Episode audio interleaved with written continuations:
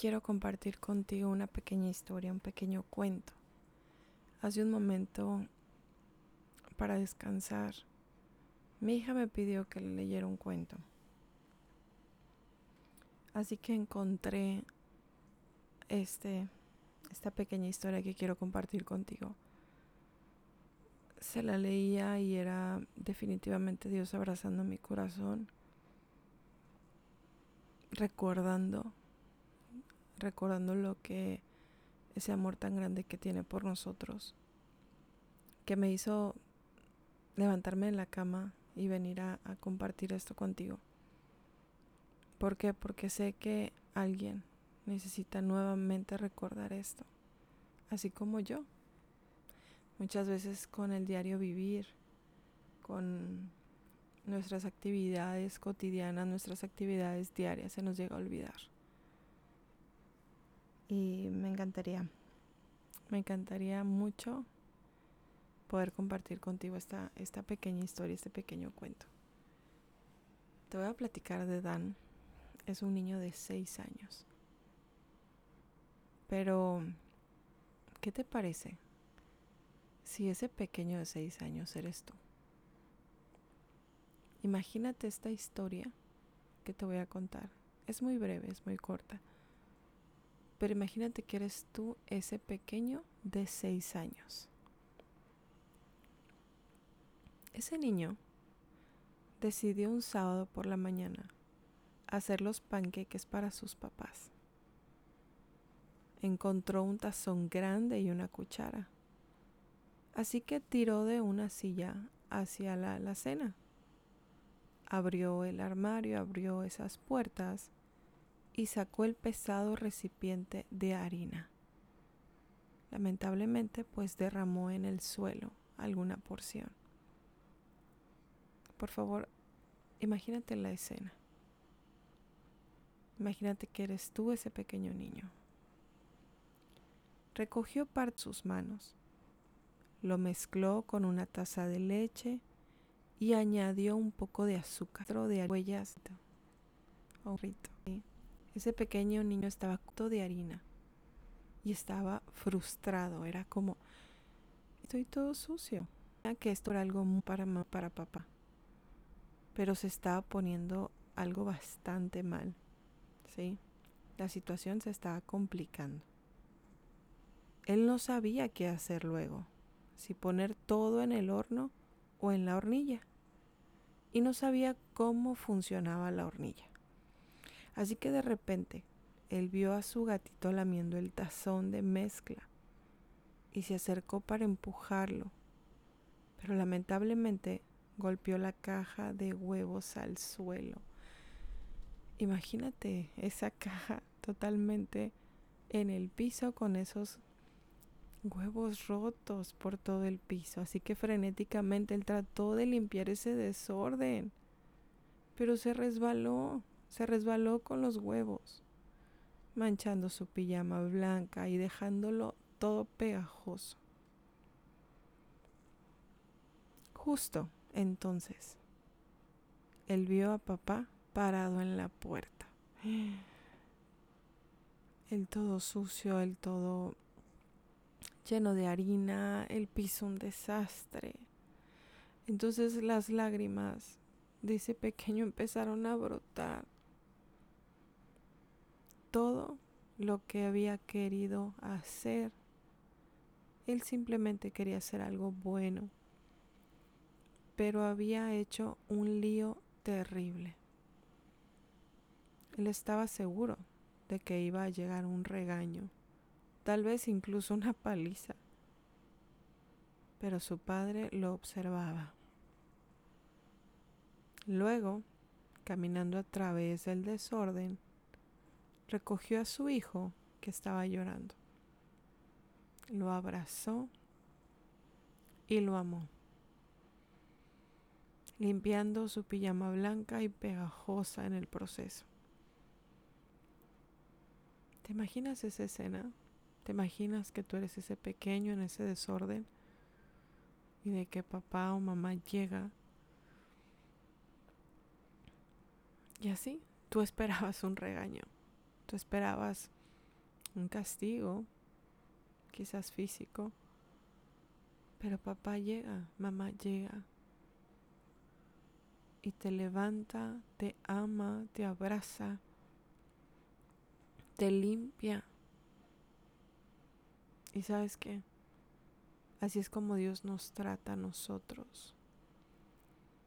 Muchas veces tratamos de hacer algo bueno en la vida, pero se convierte en un desastre. Quizás tu matrimonio está difícil, quizás tu matrimonio se pone pegajoso, como esos ese desastre de harina con esos huevitos, esos rotos en el piso. Quizás insultamos a un amigo y no podemos soportar, quizás nuestro trabajo o nuestra salud se vuelve bastante delicada. Y sabes, a veces nos quedamos allí llorando, porque no podemos pensar en otra cosa que hacer. Como ese pequeño es como, ya hice un desastre y ahora qué hago. Y allí es cuando Dios nos recoge, cuando Dios nos ama, cuando Dios nos perdona. A pesar de que algo de nuestro lío se apodera, pero solo porque podemos estropear las cosas no podemos dejar de servir a los demás, no podemos dejar de servir a Dios cuando decimos, oh, mi vida es un desastre. Mi vida no tiene sentido. ¿Para qué vine? ¿Para qué fui creado creada? Si todo lo que hago hago mal. Pero no por eso vamos a dejar de, de buscar de Dios. No vamos a dejar de servir a Dios o de servir a los demás. Tarde o temprano lo vamos a hacer bien. Y sabes, vas a dar gracias y vas a estar feliz y alegre de haberlo intentado, de haberte levantado y de haber continuado. Ahí está papá, ahí está Dios. Ese amor que solamente un padre sabe dar, una mamá sabe dar. Ahí está, esperando.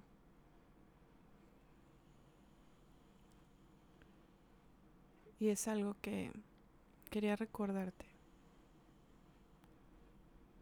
Dios nos perdona porque nos ama y porque Él tiene un corazón misericordioso, un corazón capaz de pasar por alto nuestras ofensas y nos trata mejor de lo que nos merecemos. Cuando acudimos a Él en busca de su perdón, Él nos mira con esos ojos piadosos como ese, ese papá miraba a ese pequeño para darnos una nueva oportunidad y perdonar nuestros pecados. Porque Dios es lento para la ira. Y cuando confesamos nuestros pecados ante Él y nos arrepentimos de corazón, Él nos perdona. Él olvida nuestros agravios y nos libera del peso que llevamos a causa del pecado, por lo que nos genera una inmensa sensación de paz y libertad, pues somos nuevas criaturas en Cristo.